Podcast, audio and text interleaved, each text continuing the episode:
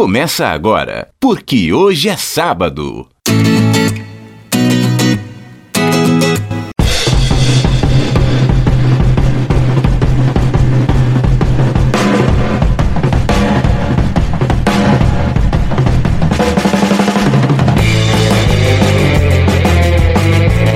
E aí, bom dia para você que é de bom dia, boa tarde para você que é de boa tarde, ótima. Ótima noite para você que nos acompanha agora nos bytes da internet. É o podcast, é o programa, porque hoje é sábado. E amanhã é domingo. Muito bem, quem está chegando pela primeira vez aqui no PQS, essa é a edição 0013. Eu sou o Fabiano Frade. Galo! E aqui ao meu lado está ele gritando aí é, o nome de um de uma ave, é isso? Ailton do Vale.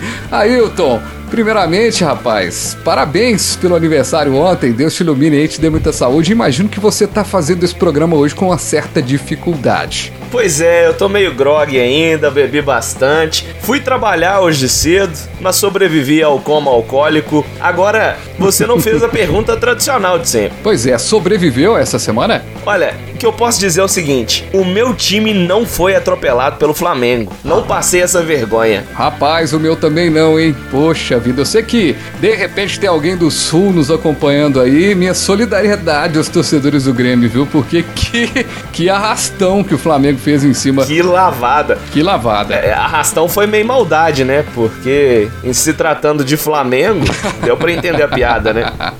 Aí, é muito legal porque essa semana eu tava vendo um vídeo na internet de um torcedor do Grêmio. Ah, estamos aqui em Ipanema, né? Ele gravando e tal. Aí de repente o cara falou assim: arrastou, arrastou. Ele olhou assim, ele olhou assim desesperado, sabe? Bem interessante mesmo esse medo que o, que, a, que o Rio de Janeiro, infelizmente, é, acaba passando para as pessoas. Agora, essa edição 0013, você fez aí referência ao Galo, que é Clube Atlético Mineiro. Todo mundo sabe aqui que é, também o Galo é, não é a única referência do 13, né? Você lembra muito bem do Zagalo, né? o Zagalo também gosta bastante do número 13. Ele esteve envolvido em algumas conquistas do Brasil. O Zagalo adora o número 13, então esse programa também é uma homenagem ao Zagalo, por que não? Ganhamos com dificuldade, não tínhamos a mesma velocidade, mas tínhamos o coração. É para você, vocês sabem quem são. Não preciso dizer mais nada, vocês vão ter que me engolir.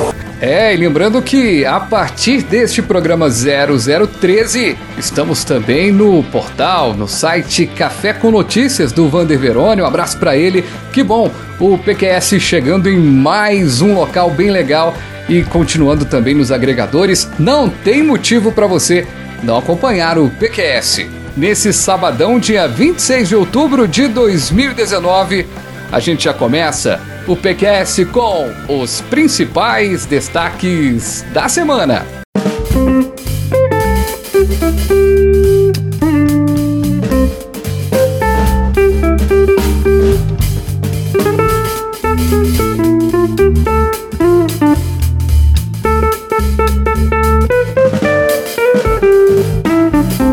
Petróleo devasta o Brasil. Manchas que atingem o litoral nordestino já são consideradas pelo Ibama como o maior acidente ambiental em extensão registrado no país. A ganância do ser humano destrói o seu próprio lar. Voluntários que ajudaram a limpar o mar desta poluição estão sofrendo agora com uma doença. Ele voltou. Áudio revela que Queiroz, ex-assessor de Flávio Bolsonaro, continua influenciando nomeações políticas. Queiroz é a pedalada do Bolsonaro. Aposentadoria só no dia de São Nunca? Reforma da Previdência é aprovada no Senado. No futuro vai estar tá cheio de velhinho dirigindo Uber e fazendo entrega no iFood. Foram 20 anos e 5 presidentes para essa reforma acontecer. Não joga no Google. Empresa lista prostituta entre principais significados para professora e verbete é alterado após polêmica. Essa definição tá melhor para representar político no dicionário, com todo respeito às garotas de programa. Aqui se faz, aqui se paga. MC Gui tem shows e eventos cancelados após zombar de criança na Disney. Era para tocar a música dele, rapaz, mas a gente não vai tocar. não vamos tocar Boicote. a música do MC Gui. Mas não é igual aquelas rádios ali que falaram. Teve um grupo de rádios aí que, ah, não vamos mais tocar o MC Gui. Mas será que tinha MC Gui na programação mesmo? Nem mas, tocava antes. Mas a gente vai tocar a música de alguém bem melhor. Malandro é malandro e mané é mané. E malandro é malandro, mané é mané.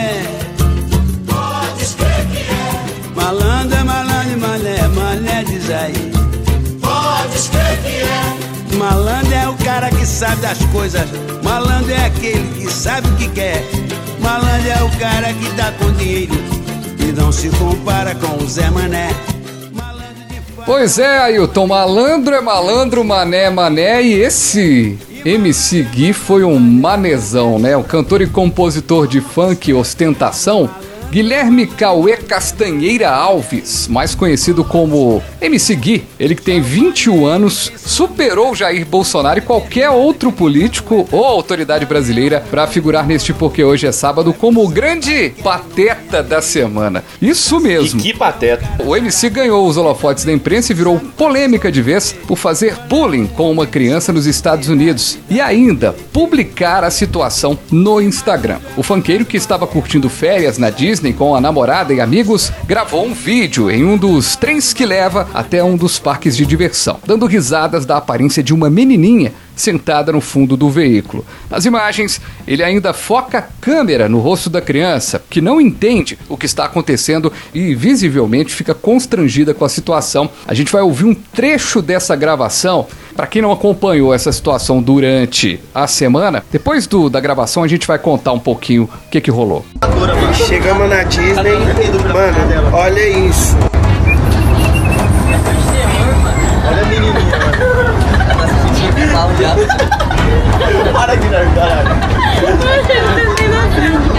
Ainda bem que é só a voz, porque o vídeo é de revirar o estômago. Pois Atitude é. imbecil desse moleque. Pois é, rapaz. E aí? É, a menininha tá lá, sentada na dela, e de repente um bobão um pateta, como a gente lembrou aqui, começa a gravar e fazer brincadeira com a pessoa que tá ali. Aliás, o, o Ailton, eu gosto muito dessa repercussão negativa envolvendo esse rapaz, mas não que eu torça contra ele, nem conheço para dizer a verdade. Talvez tenha ouvido uma música ou outra. É, e diga-se de passagem, é um MC bem sumido, né, da mídia, não é um dos que a gente conhece. Por acaso a gente fez um programa de funk aqui na, no Porque Hoje é Sábado e não tocamos, não tocamos música dele. Então não é famoso, não é e um olha cara... que falamos de funk e ostentação. Exato. Então assim, não é um cara famoso, mas eu gosto porque assim, a gente tá vivendo uma de adolescentes babaquinhas, sabe? Adolescentes que acham que podem brincar com todo mundo, podem fazer gracinha com todo mundo. E, cara,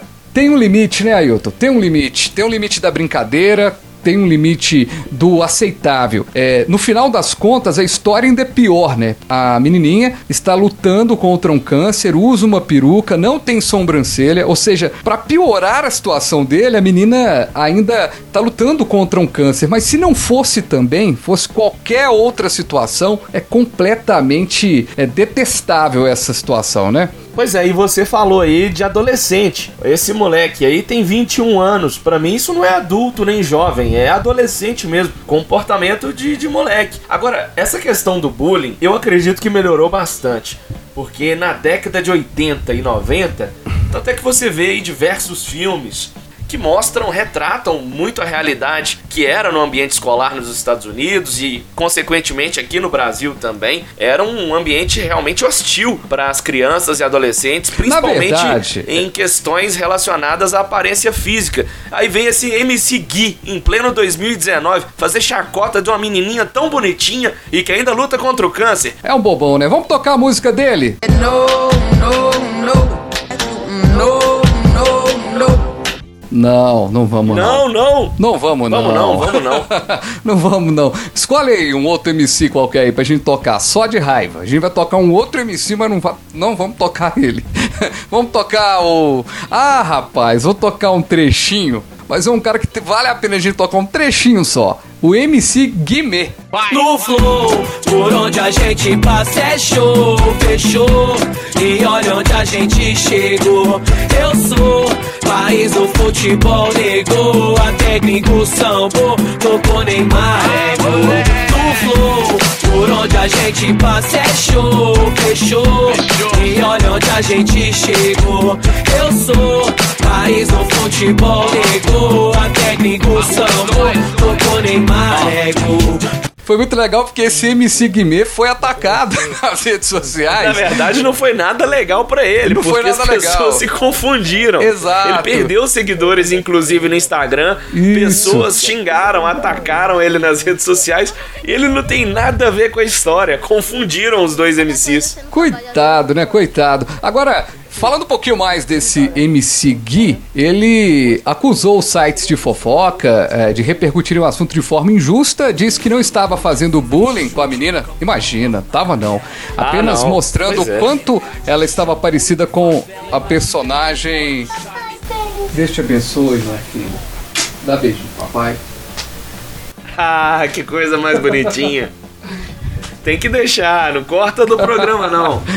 Isso que dá gravar A em Júlia é casa, nossa né, participante rapaz? especial.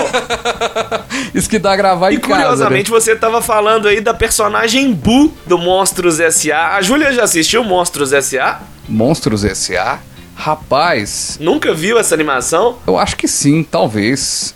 É, bonitinho, mas a história corta o coração. Eu, eu agora vou te falar uma coisa, viu? Ele, é- é- o, o MC Gui fez aí todas essas acusações contra os sites, é, falou aí da personagem, como você falou, da Bu, da, anima- da- da animação Monstros S.A. Agora, uma coisa que ele disse, aí eu queria sua opinião, ô Ailton. A internet tá muito chata? Não. Também não A acho. internet é um espaço, é um espaço mais democrático. Então É. você tem ali assuntos interessantes, legais, tem coisas chatas, tem coisas podres aí na, não precisa nem ir na dark web, nem na deep web pra você ver coisas bizarras e escrotas, maldade, é basta ir no Twitter. Agora, o que ele quis dizer aí com a internet tá chata, ele tentou dar uma assim de ah, vocês estão politicamente corretos. não tem Demais, né? nada a ver uma coisa com a outra. Ofensa não entra na, na onda de mimimi do politicamente correto. Porque o que ele fez com a menina foi uma chacota, foi uma ofensa à, à pessoa, à dignidade daquela criança. Então Ó, ele tentou é. se desculpar e só piorou a situação. Agora, o que eu gostei e que eu acredito que deveria ser assim sempre é: pelo menos quatro shows desse MC Gui foram cancelados depois da repercussão negativa. Ele tem uma marca de roupas, não sei o que, que ele vende, se é boné, deve ser essas roupas aí de, de funk ostentação. A loja que vendia os produtos da marca dele cancelou a parceria e é por aí mesmo. Eu acredito que essas pessoas, se não aprendem pela educação, pela importância que elas têm como, é, sei lá quantos milhões de seguidores esse MC Gui aí tem, mas ele, além de um cantor, de um artista, ele também pode ser considerado um influencer, um influenciador digital, já que ele tá aí na- no Instagram e nas redes sociais. Essas pessoas têm que ter um pouquinho de consciência daquilo que elas representam pra opinião pública. Vamos aí vem tocar. um babaca desse. Vamos tocar mais uma música. bobagem. Vamos tocar uma música dele. Atenção. Nananina Não, de jeito não. Nananina não. Vamos tocar outro MC. Vamos tocar agora um pouquinho de. Ah, o MC Dodô, ele é bom. MC Dodô, Vou tocar um MC Ele é Dodô. bom, vale a Isso. pena. Bomba explode na cabeça,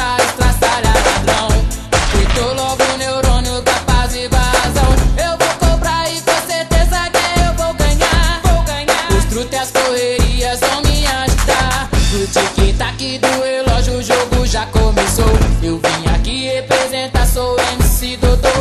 Humildemente tô chegando nesse movimento. O povo tá chamando a gente de funkeiro já, rapaz. A gente tá tocando funk demais nesse programa aqui. Mas não tem problema, não. A gente gosta de Agora música. tem uma coisa, Frade. Ah. Voltando ainda a, a falar desse MC Gui. Hum. Olha, toda hora eu tô com MC Guimê na cabeça. Uma hora eu vou falar errado. Mas é porque aconteceu o seguinte: nem tudo são os flores, tá?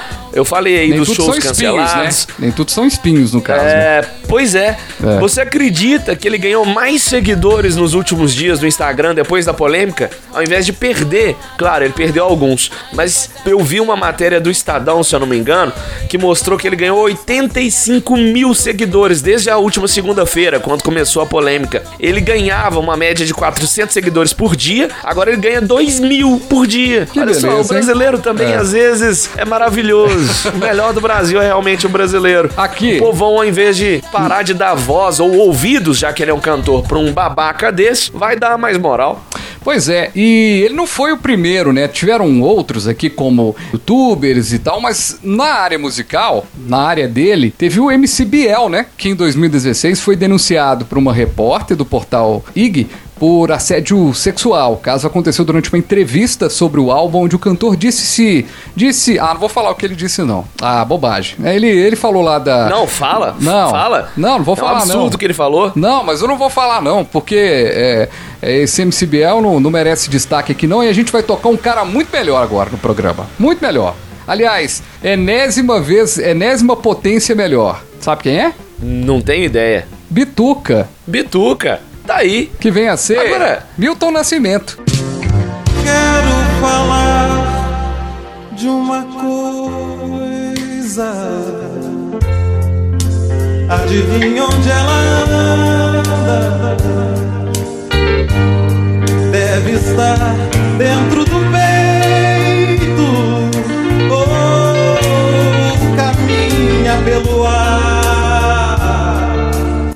O Milton Nascimento, pode, a, gente, a gente tá falando do Milton Nascimento por que mesmo nesse programa? E você tá pensando assim, o que, que aconteceu nessa semana envolvendo o Milton Nascimento? Pois é, ele publicou no perfil do Instagram na última segunda-feira uma nota de repúdio contra o deputado estadual Coronel Henrique do PSL de Minas, o partido para ter coronel, comandante, é, por usar indevidamente.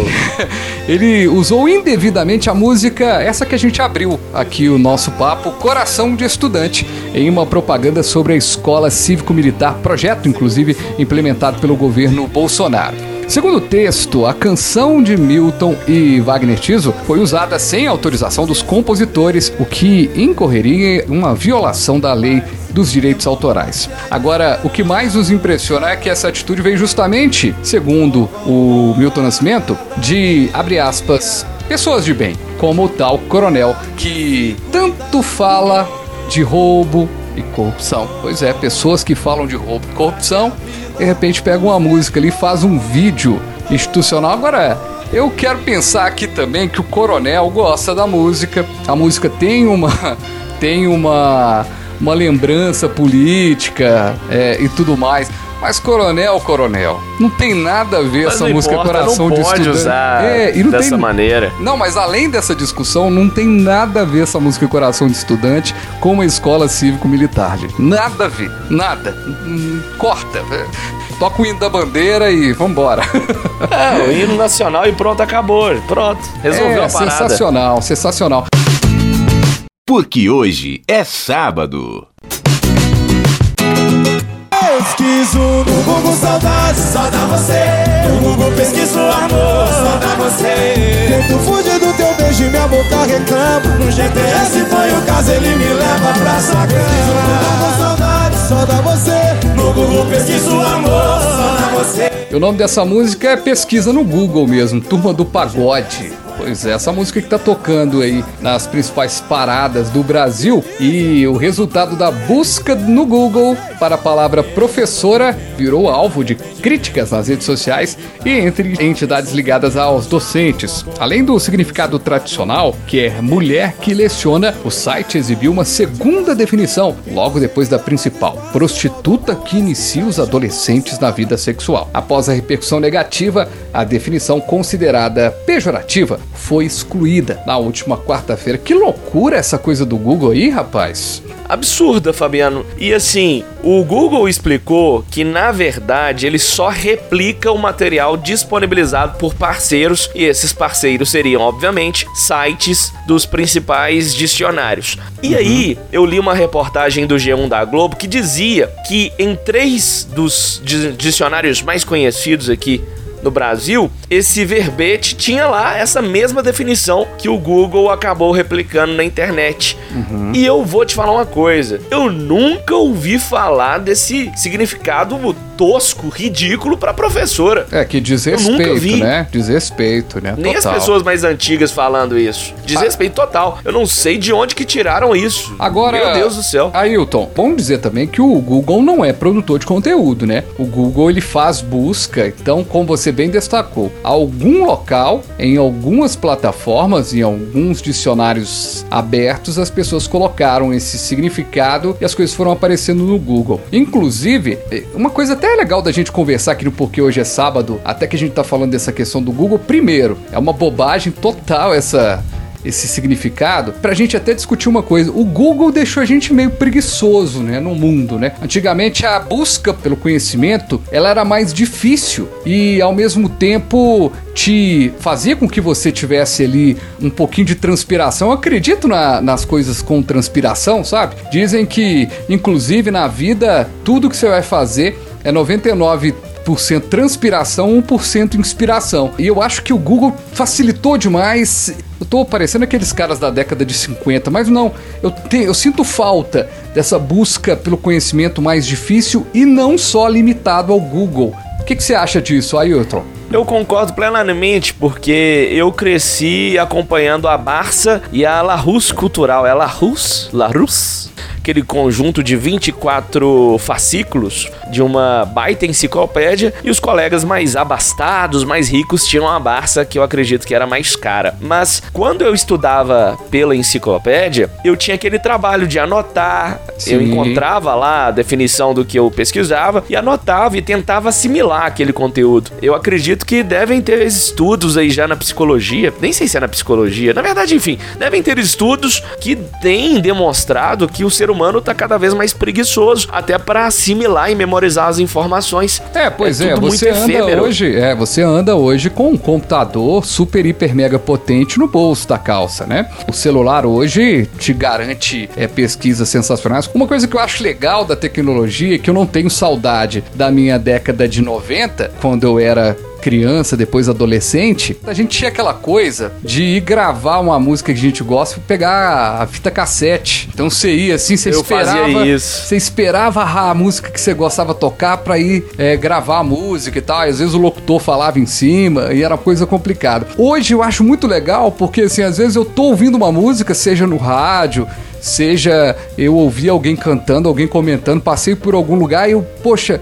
Pela letra da música, um- uma frasezinha que eu lembrar da música, eu jogo no Google, o Google acha pra mim a música. Quer dizer, é uma facilidade que às vezes é, traz possibilidades interessantes também, mas que vai deixando a gente com o cérebro preguiçoso, isso vai deixando demais essa questão da música. Tinha aquele artista no passado que a gente ficava ali esperando pra gravar, tem uma história super legal. Eu era muito fã, sou muito fã da Legião Urbana e o Legião Urbana lançou, tinha um disco lá já da Legião Urbana que era o Canção de Acampamento. Sempre precisei de um pouco de atenção.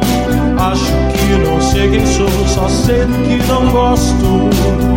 E desses dias tão estranhos, fica a poeira se escondendo pelos cantos.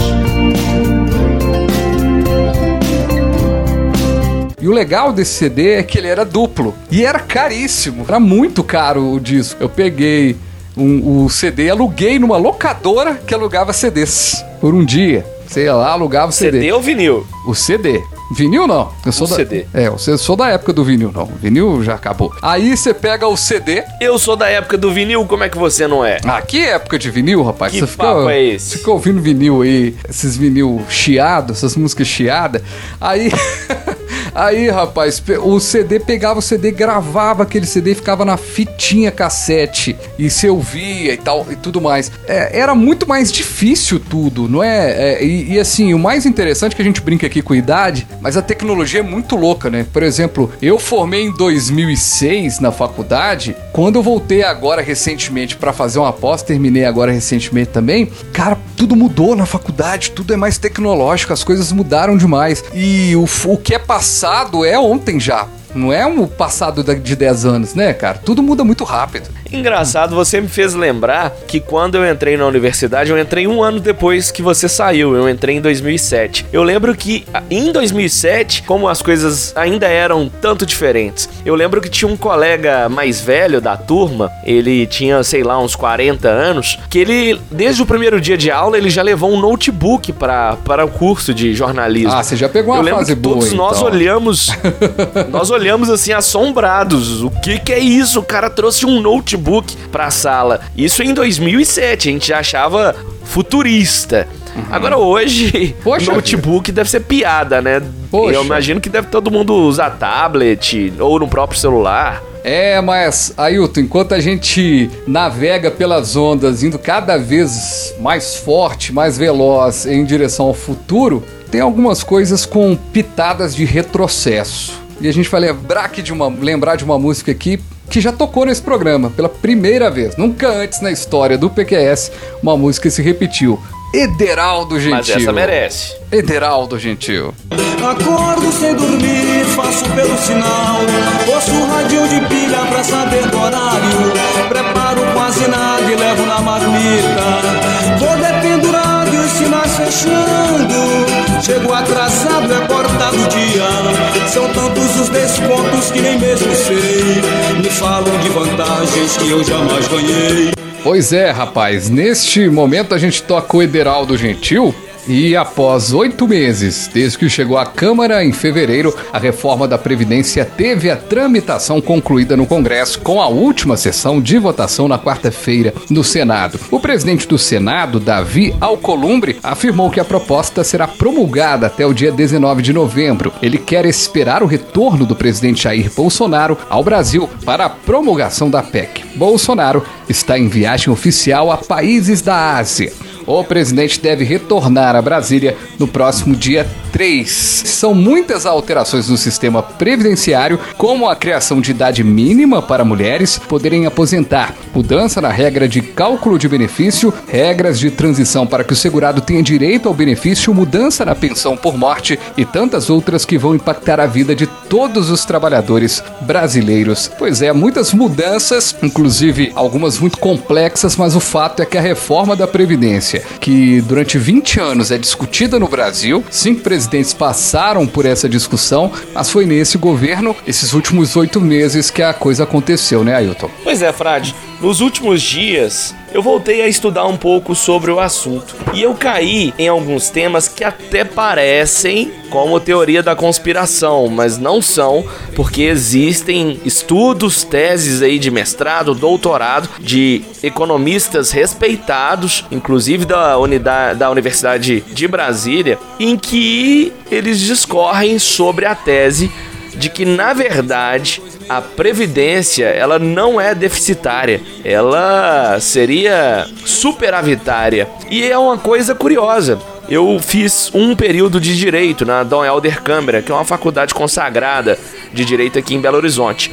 E um dos meus professores favoritos, ele me disse que ele era um dos grandes estudiosos do Brasil a respeito da, da questão da reforma da Previdência, da questão da Seguridade Social. E aí ele resumiu lá um estudo que ele tem com outro grupo de com outro grupo de mestres, doutores em direito, em que eles analisam já há algum tempo dados do próprio governo e explicaram lá. Obviamente, eu como estudante de direito boiei bastante, mas deu para entender mais ou menos o- a abordagem dele. Ele demonstrando que na verdade nossa previdência ela é superavitária. Então cai por terra, se isso for verdade, toda aquela justificativa para que ocorresse uma reforma da previdência. É, um aí dado. fica um mistério. é, um dado que o IBGE trouxe essa semana, que eu achei interessante, é que na década de 60, 16 brasileiros trabalhavam para um aposentado. Para cada aposentado, 16 brasileiros trabalhavam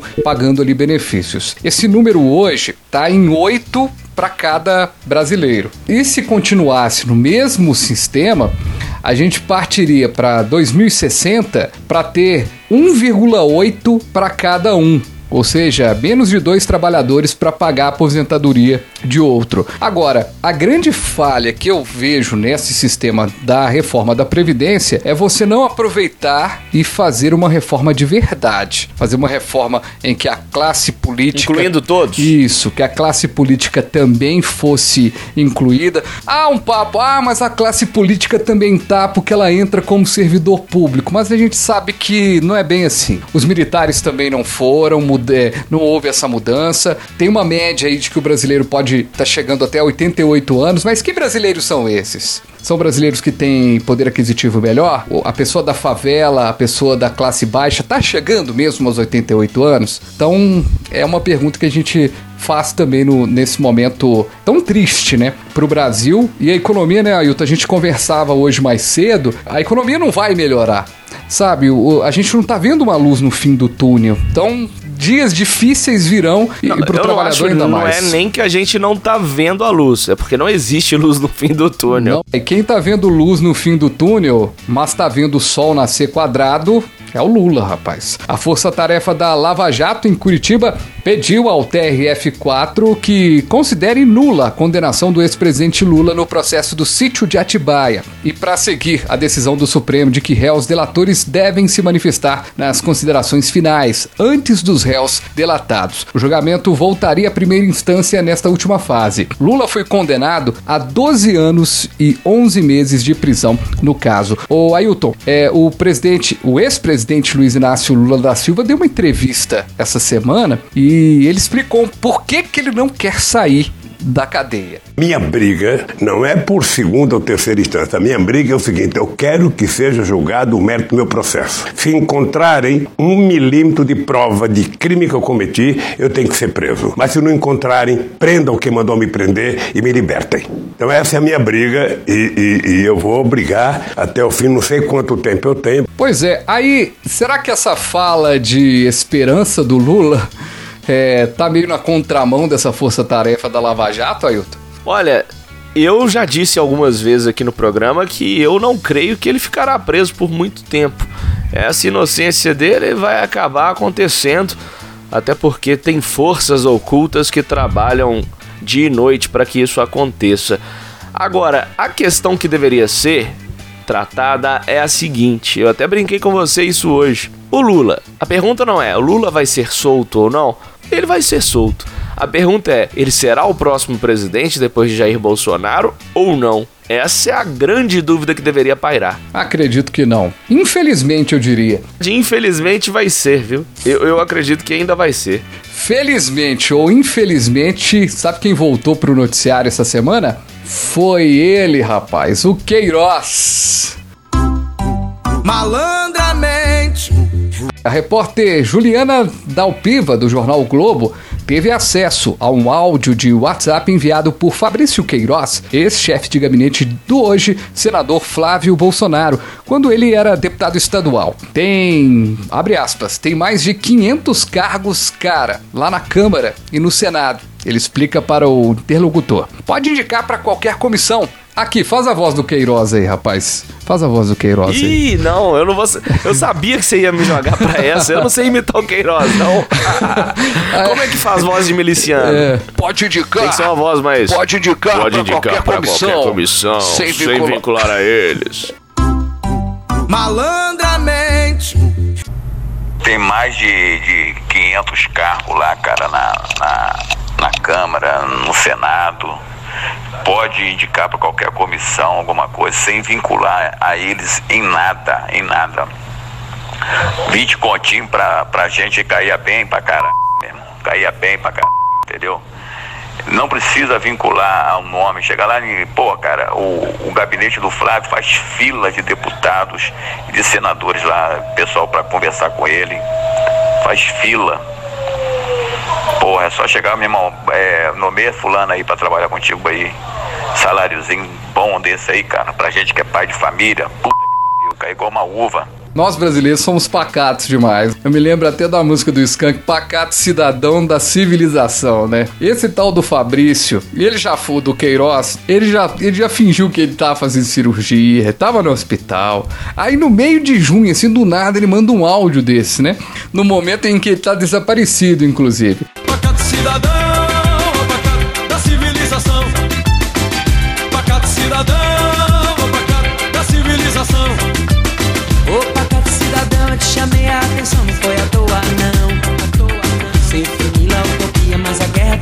dia, dia dia não. E tracei a vida inteira planos tão incríveis, trama. A luz do sol. Apoiado em poesia e em tecnologia, agora a luz do sol. O ex-policial procurado afirmou que ainda tem algum capital político por ter contribuído na campanha de diversos políticos no Rio de Janeiro. Flávio, o filho 01, afirmou não manter contato com o ex-assessor desde o ano passado. Quando o trem tá feio, ninguém conhece acreditou? todo mundo, né? É, pois é. E o cara. Gente, agora, a coisa mais asquerosa que um político pode fazer, além de ir lá e não fazer nada e de não votar projeto ruim, e às vezes votar projetos contra a população, é ainda fazer do meio político uma forma de en- enriquecimento, né? É muito triste, cara. É muito triste, porque assim, você vê confirmada essa situação que o cara tem 500 cargos em que ele pega dinheiro, rapaz. E se isso for confirmado, isso é muito sério. É sério demais. É como se. Ah, mas eu não acho sério, não. Tem gente que ganhou reforma em triplex e tá todo mundo batendo palma aí pra cara até hoje. Ganhou reforma em sítio em Atibaia. Tem gente que ainda dá- tá batendo palma até hoje. Pois é. Nada muda no Brasil em todos os lados. É, agora é aquela história. Tanto nesse, nessa situação que você falou, da questão do sítio em Atibaia, do apartamento, quanto nessa questão dos cargos, não há prova. Então, assim, não há prova. Por acaso tem um presidente, ex-presidente preso, mas as provas são não substanciais e, e escutas telefônicas, escutas de imagem. Tem é, representante da Lava Jato dizendo tem que condenar mesmo sem provas, no caso do Lula. E no caso do Bolsonaro, da família dele, também não há essa prova. O que, que tem que ser feito? Apresentação de provas. Vamos apresentar provas e prender essa gente toda. Que seja o presidente atual, que seja o ex-presidente, mas não dá.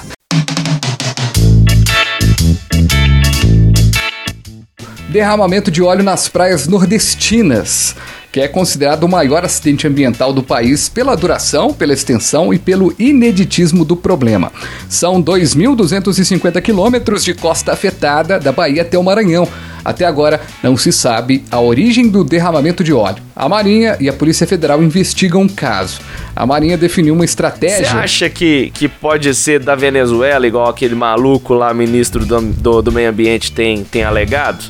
Ah, eu não, não- não- acho que não, mas também tá muito estranha a situação, né? Quem que é essa essa empresa? Tem que aparecer, gente. Cadê o satélite que não foi acionado? É muito complicado esse Ministério do Meio Ambiente e aliás, o ministro do Meio Ambiente, além, primeiro ele falou da questão da Venezuela. Agora ele insinuou que tinha um barco do Greenpeace que estava, que estava no local no momento. E que é uma mentira, que o Greenpeace negou. É, depois ele nega que é o barco, mas fala que o Greenpeace é que não ajudou a, em nada o governo na, na situação.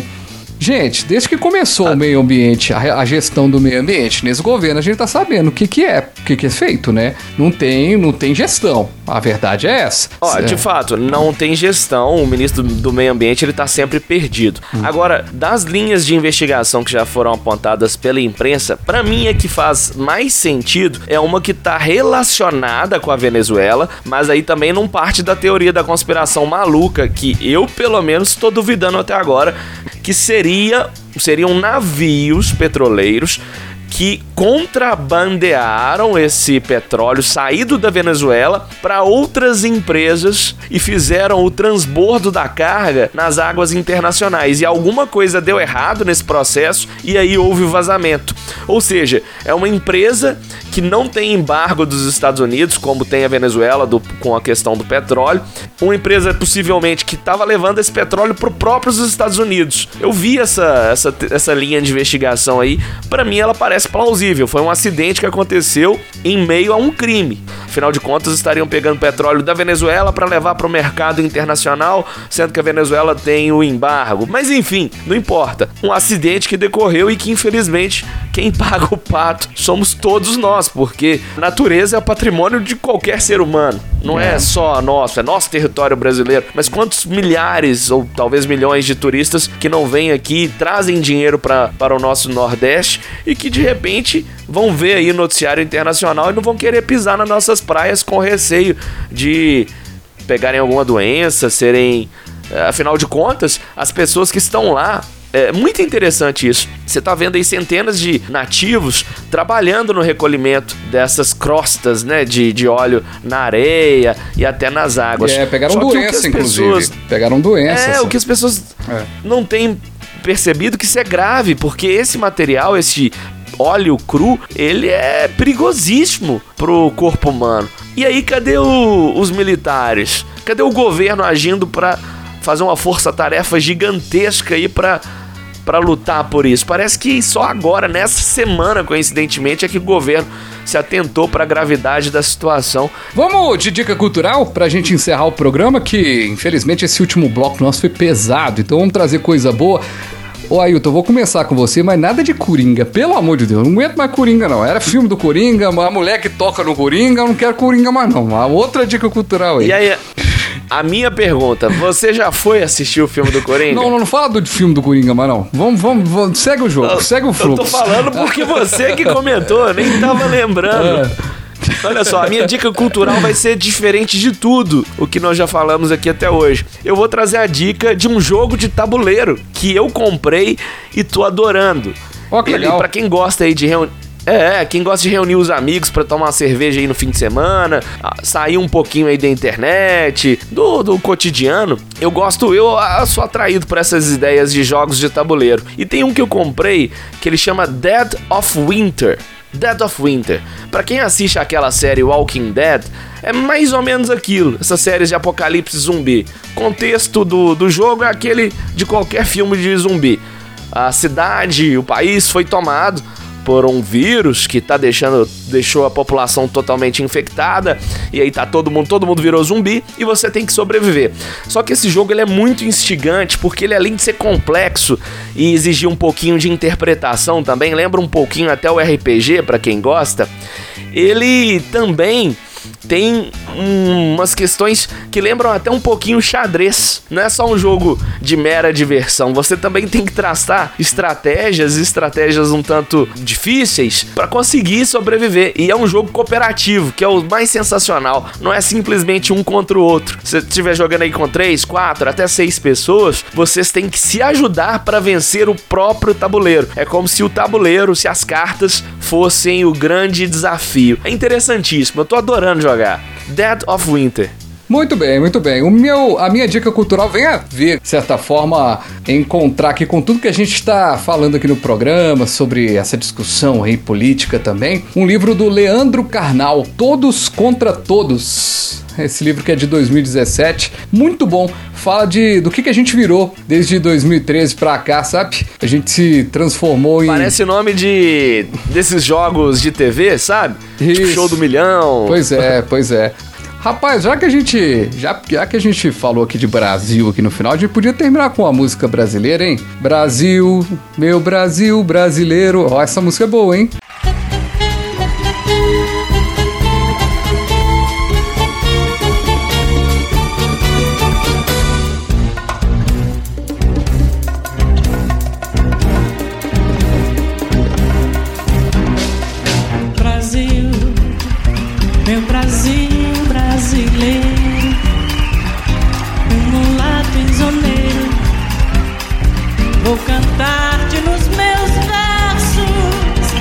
Bem que não foi MC Gui. Ah, não. Ah, vamos tocar agora! No, no, no, no, no, no. Não, não vamos tocar. Não, não, não, não. De não. jeito nenhum. Pois é. Aqui ele não entra. Mas, gente, então vamos embora com o programa Porque Hoje é Sábado. Agradecendo a você que chegou até aqui, o finzinho do programa. A gente, como disse no início, estamos agora também no site Café com Notícias. Pois é, do Vander Verone, legal demais. E a gente também com Porque Hoje é Sábado neste portal bem legal, além de todos os agregadores que você já conhece. A gente volta na próxima semana, onde já estaremos com quase 9 milhões de ouvintes que ainda não ouviram o PQS. Grande abraço para todo mundo, até o próximo programa. Valeu! Um abraço!